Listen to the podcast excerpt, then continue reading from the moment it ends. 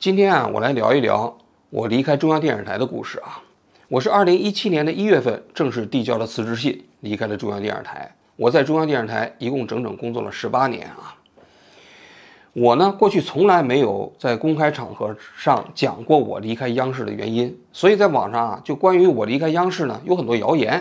你比如说方舟子这批人就造谣我说我因为做转基因的那期节目啊造假，结果呢这期节目下架了。于是呢，被中央电视台开除了，这是很可笑啊！因为我做那期节目转基因的节目是二零一三年还是二零一四年播出的啊？你想想，我二零一七年辞职，这中间隔了三四年的时间，怎么可能呢？更何况那期节目啊，我不但在央视获了奖，在央视之外还获了奖啊！至于那期节目为什么下架，我过去在直播里头解释过啊，那是有关部门的人找到了央视的领导，把那期节目给运作下架了，跟我们这些做节目的人是没有任何关系的。那我过去呢，曾经做过一个我和 CCTV 的系列啊，就讲我当年怎么进入的中央电视台，包括我在中央电视台里头经历了些什么，包括我经历了陈芒啊，给了我新闻，也包括影视的最重要的职业训练啊。我也讲过一些我在中央电视台经历的一些节目，比如说我做的吉林的高考舞弊案那期节目呢，呃，后来没有播出，但是非常非常的惊险啊。其实类似的经历，我在中央电视台里头还有很多。本来我有一个想法。就是说我有时间的时候呢，我讲一些我在央视经历这些内幕啊。但是节目滚起来就没有太多的时间。正好这次啊春节之后呢，我先讲一下我离开央视的这个缘由啊。当然这期节目做完之后啊，我的那个 CCTV 系列啊，今后有时间我还会讲。比如说那央视大火啊，到底是怎么回事啊？也包括我们做的一些重要的节目怎么被公关掉的啊。说起来我离开央视啊，其实这话有点长啊。因为我当年去了社会记录之后啊啊遇到了陈芒，然后呢，其实那几年呢，我在中央电视台的发展呢还就比较顺利啊。更重要的一点呢，就是我慢慢的开始在外面做节目。当时在外面做节目的时候呢，一开始是在外面给人做策划啊，做着做着策划的时候呢，就有些人传到我开始参加一些节目。我还至今还记得，当时凤凰卫视啊请我做策划的时候呢。他们要搞一个新节目，这个新节目呢就叫《一虎一席谈》，主持人是胡一虎啊。那么，他想搞的这个节目就是辩论性的。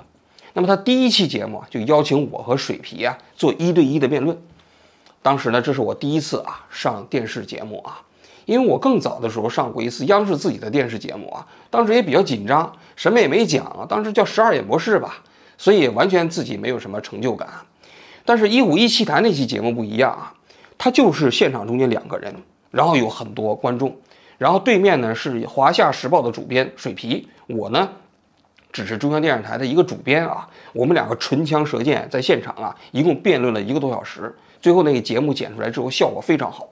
我们我自己的领导还看到了，央视的领导啊，然后还把我叫过去了。他说：“你啊，这个舞台上讲话挺好的，就是这个袜子有点短，那裤子有点没遮住。你呢，回头去买一个长一点的袜子啊，再上台的时候。”搞两件比较好看的衣服，还关心我啊！因为我平时过去都是在幕后工作嘛，也没有在前台工作，所以也没有比较正式的那种西服啊什么之类的。至此呢，我就一发可而不可收啊，就在外面频繁的看参加各种节目啊。那么事情呢一过呢，就过去一了一两年。当时深圳卫视有一个节目啊，在北京做，名字叫做《二十二度观察》，一开始也是请我过去做这个策划。策划的过程中间，那这个节目是一个主持人采访一些重要的财经人士啊，也包括一些社会名流啊，比如任志强啊，也包括那个，呃，一些著名的经济学家啊等等啊。那这个节目当时请我过去做策划的时候呢，他们也非常满意啊。但是他们请的那个主持人呢，好像不太得力啊。后来他们在采访任志强的时候啊，这个主持人就被任志强全程压制。任志强这个人呢，我过去曾经讲过啊。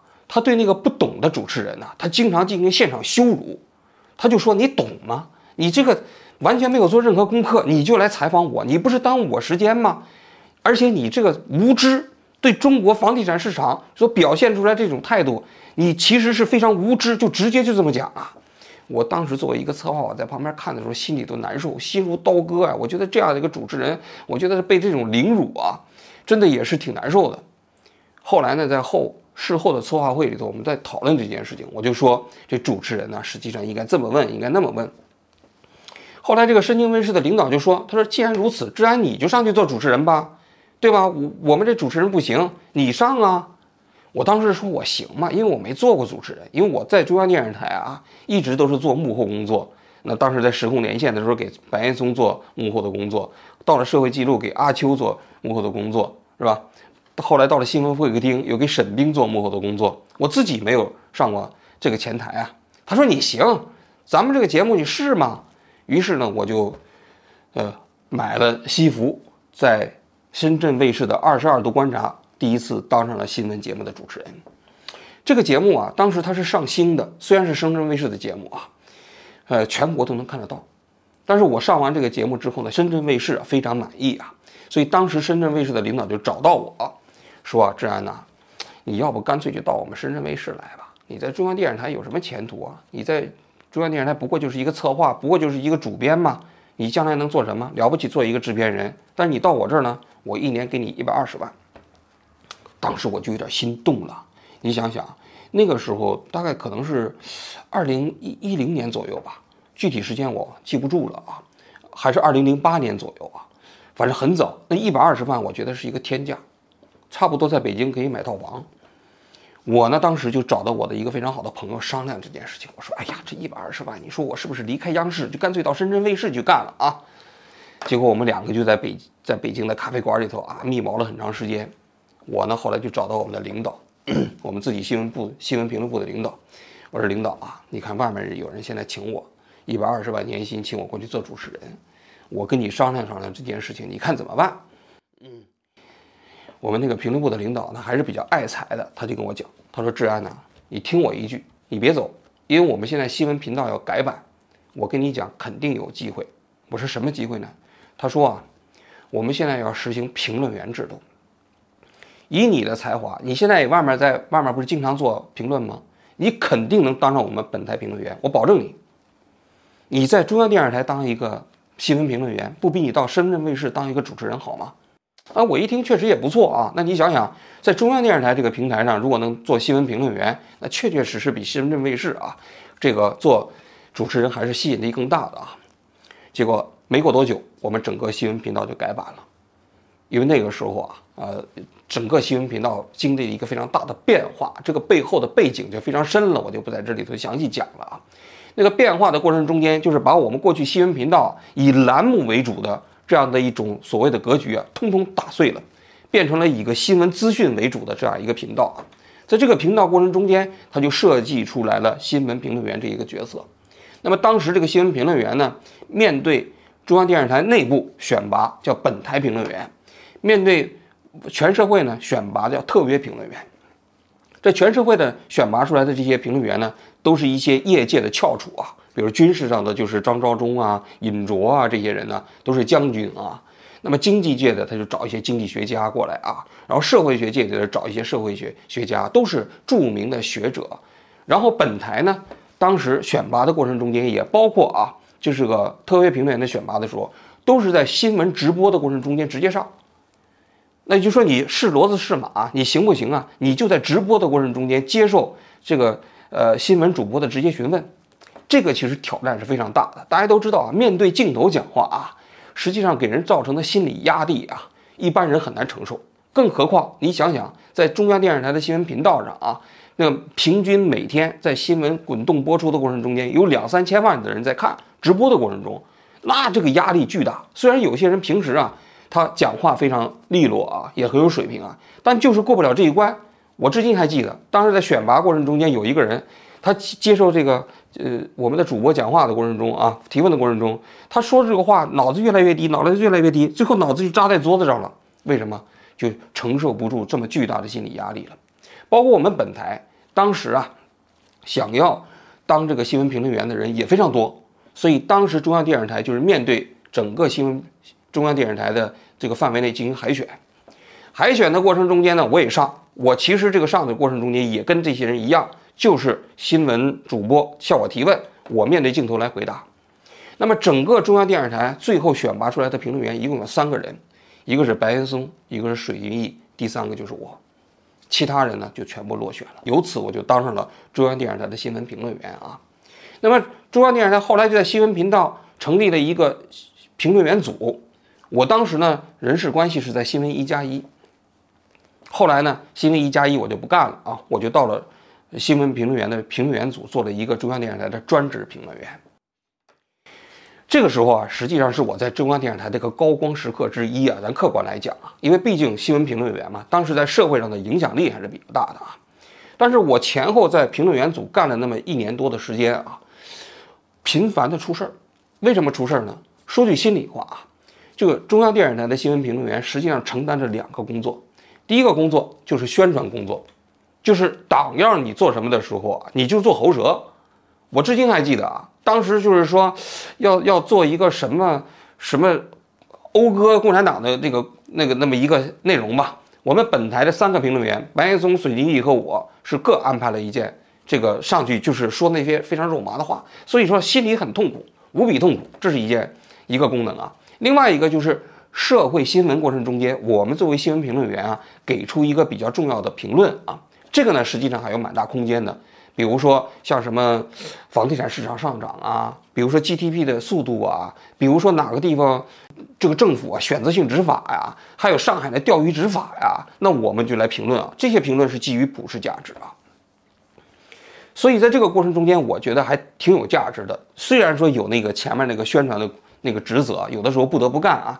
但是这后面也能做，但是问题是评论员的这个工作它是直播，实际上他们在过程中间只审我们一个基本观点，那具体在现场怎么说的时候，我们还是有蛮大的发挥余地的，这就麻烦了。你想想，我这个人内心啊，实际上还是一个自由主义者，这自由主义者啊，平时过去节目在审看过程中间有领导把关，但是你在评论过程中间，由于是直播嘛，所以这个风险有的时候就不可控。那么呢，我就经常在评论的过程中间出事儿。我记得出过那么两三次事儿啊。我们新闻中心的领导都找我，语重心长地跟我讲，他说：“你呀，还是要注意，是吧？这个毕竟是代表着本台立场，因为你是本台评论员，别人都是特约评论员啊。”后来包括我去那个汶川地震的时候做评论也是如此啊，也是出事儿啊。所以，我呢就属于领导那种，一方面觉得还算是有一些才华，但另外一方面就总是不太放心的那样一个人啊。但最终有一件事情导致我呢，我在评论员这个岗位上就没法干了。这件事情我至今还记得，就是有一次呢，就是凤凰网的记者大清早给我打电话，打电话呢就说，好像是美国当时是因为什么事情，国务卿到亚太来访问啊，访问呢那个意思好像就是问我有什么看法。我当时呢。就是早上起来没有绷紧那根弦，我就随便讲了一下，我就说这美国来这个件事情啊，呃，其实发挥了很大的作用，呃，然后中国呢对这件事情没有起到很大的这种遏制作用，类似吧，就是这种话吧。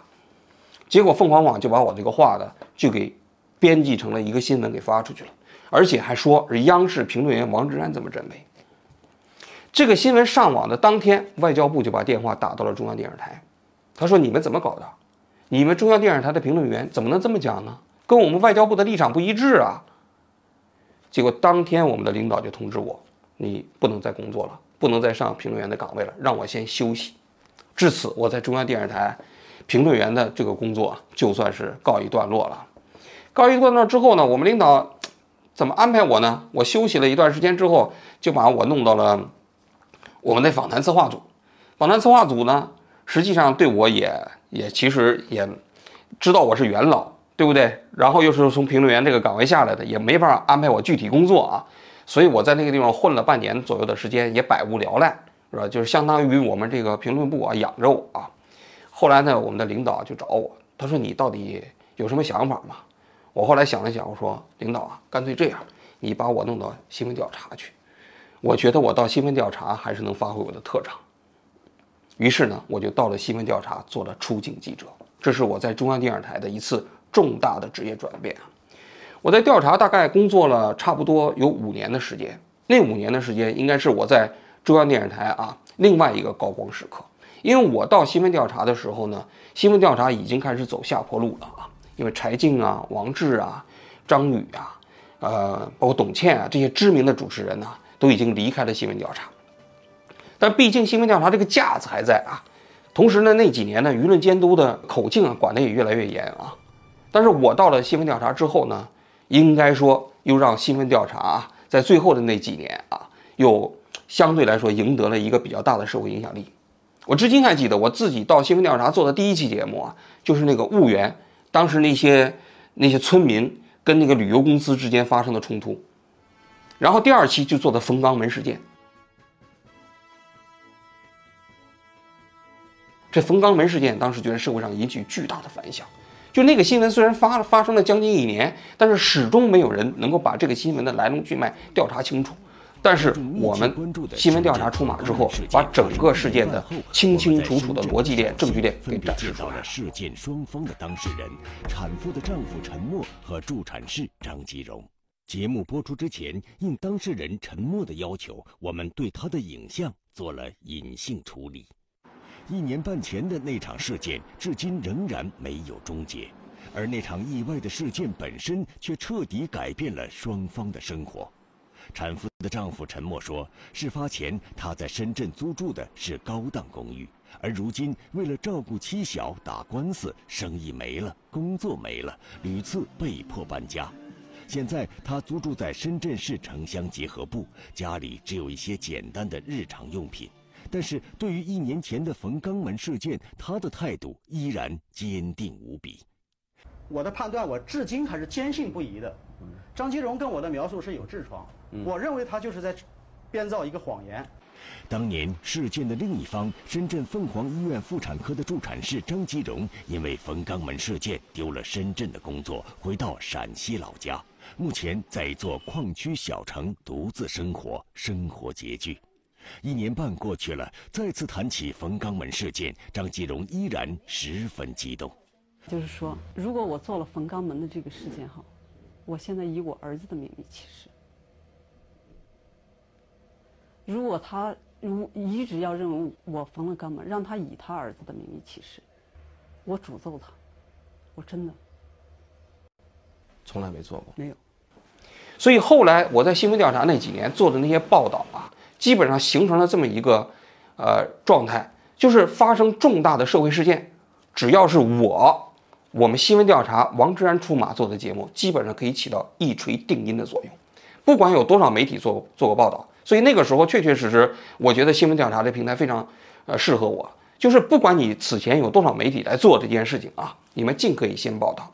但是当我来出马的时候，我们新闻调查来出马的时候，这件事情就可以到了盖棺定论的时刻了。这篇论文发表之前，你知道吗？我不知道，一点都不知道，一点都不知道。嗯签过字吗？你没有。那这篇论文他在发表的时候底下写了一行字，说论文都经过以上作者审核并签字确认。我没有，确实没有。在这个八月三十一号出了这件事情以后，汤广文也没有跟你主动联系过。电子邮件，没有报纸，呃，就是电话，都没跟你联系过。你给殷世安打过吗？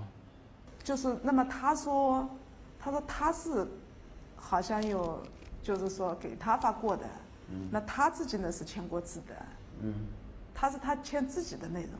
对，那你没问，那你说我怎么就上到这篇论文上去了？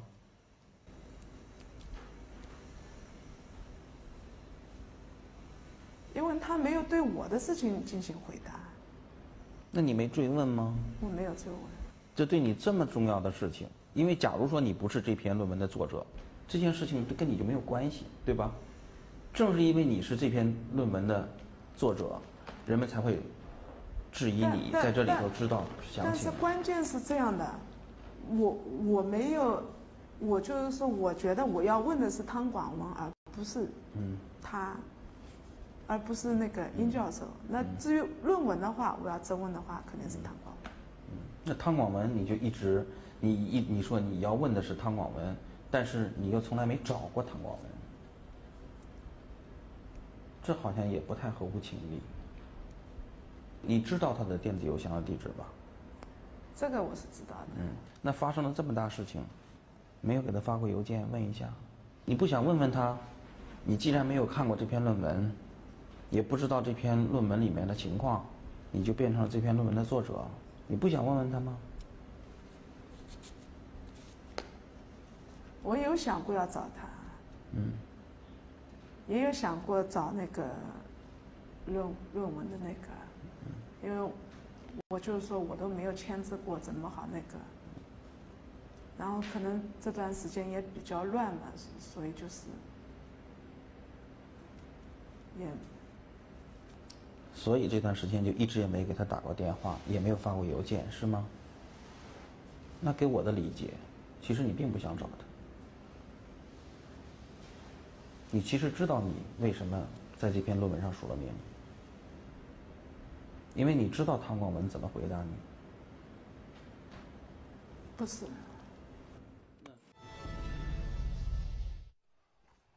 这些坟里头有得癌症死的吗？你像这两个就是他娘俩，就这两个啊，南边是他父亲，北边是他儿大儿媳妇，他这个都是癌癌症，都是癌症，什么癌症啊？呃，李子云的是脑瘤，那个是。李子云的大儿媳妇，嗯，她的这个病呢，就是白血病。白血病，哎，白血病，嗯，也也花好多钱没没治好。这里面还有吗？在前面？这反正那几个坟都是的。西西半那那一个坟，嗯，那个叫李荣怀，嗯，他的是肝癌，到最后是肝出水。哦。肝癌啊，就前边这个，嗯，啊，那一个，平常那个。这是淮河流域一个普普通通的村庄，村民李世轩指给我们看哪些坟墓埋葬了因患癌症而死去的村民。你们村子里头这些年有统计过吗？就是，就是死于癌症的人大概有多少人？没人管，没人过问。那你统计的数字大概有多少？我统计那有，光有个最起码癌症有个一二十，就是十几一二十。光这个癌症，那你们村子一共有多少人？俺村子的嘛，俺村子的到现在才有，呃，顶多顶多三百口人，就这一个中娃子庄。啊，一共就只有三百人。啊，那个小娃子庄能够在一个新闻领域内赢得这样的一个江湖地位啊，确确实实还是挺不容易的啊。但是后来呢，我在新闻调查也面临一些问题啊。这是什么样的问题呢？就两个方面。第一个方面就口径的管制越来越严。你想做的节目啊。对，就做不了，甚至有的时候你到那是做几天，啊，一个一一纸命令啊，你就回来了，不让你再继续做了。另外一个方面呢，也确确实实，电视啊，在面临着互联互联网的冲击啊，开始发生了非常大的变化。过去大家都守着电视台看中央电视台的节目，从焦点访谈到东方职工，再到新闻调查，但是在互联网时代崛起之后，面慢慢变成了什么呢？就是你再有影响力的电视台的节目，你都必须通过网络进行二次传播，才能获得社会影响力。你比如说，我们当时做的蓝月峰的《走廊医生》的节目啊。节目做的确确实实非常精彩啊！回过头来看，蓝月峰从最初两年因个人的职务问题上访，到被媒体报道后转而举报过度医疗，这个心理变化过程被媒体和网络舆论忽略了。你们管我们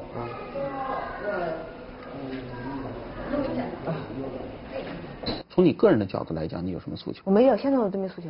什么诉求都没有？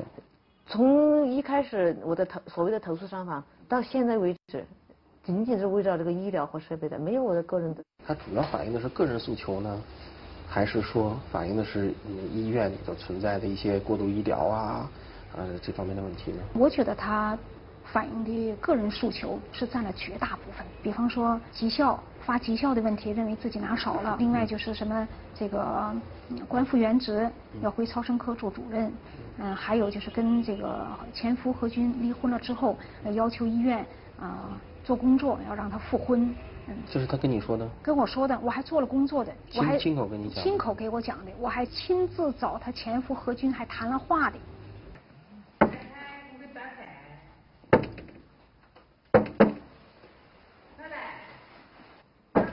哎，不方便。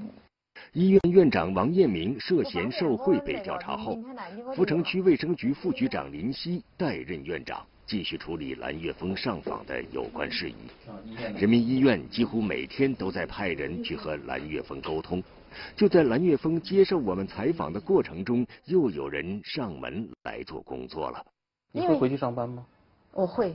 什么时候？我不知道。什么条件呢？我没有条件，我是一个频繁遭取的过程。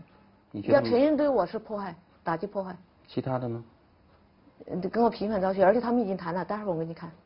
他提了这么几个要求，啊，一个就是希望呢，就是说，在他做走廊期间，把他的这个绩效这一部分给他补齐。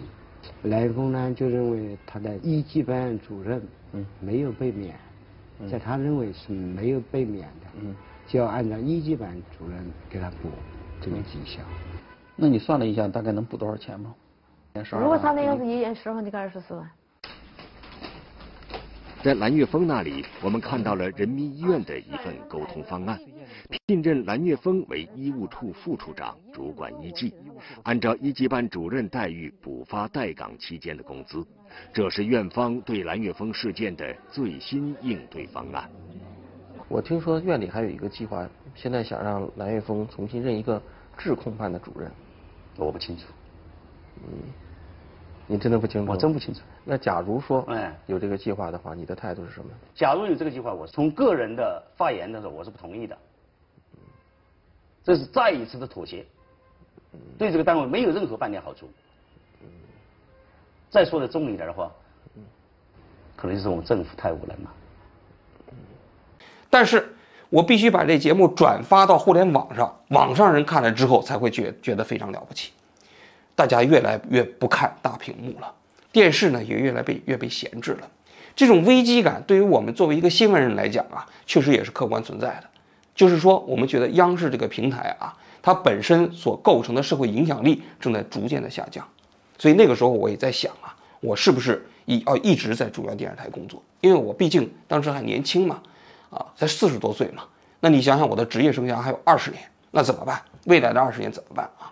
所以应该说，在我新闻调查工作的最后那两年的时间啊，这样的问题啊，这个纠结过程中间一直在怎么说，在折磨着我。一方面，央视这样的一个舞台，新闻调查这样的一个平台啊，我们做新闻调查的过程中间确实有许许多多的便利性。我过去做节目也讲过啊，啊，而且呢，这么一个四十五分钟到五十分钟的节目，也足够让我能够做那些复杂的社会事件的调查，我自己觉得非常过瘾。但另外一方面，就是我说的口径管制越来越严，大量的节目，越来越多的节目，你想做做不了。有的时候你辛辛苦苦做完之后，领导一个电话，这个节目就废了，挫败感是非常强的。那么种种这一切啊，积累到了二零一五年的十二月份啊，终于到达了一个总爆发。这件事情啊，最终导致了我，呃，离开了中央电视台。关于这件事情啊，我们就留在明天，我来继续来讲述啊，促使我终于离开中央电视台的那么一个新闻调查的时间。好，我今天就讲到这里，谢谢大家。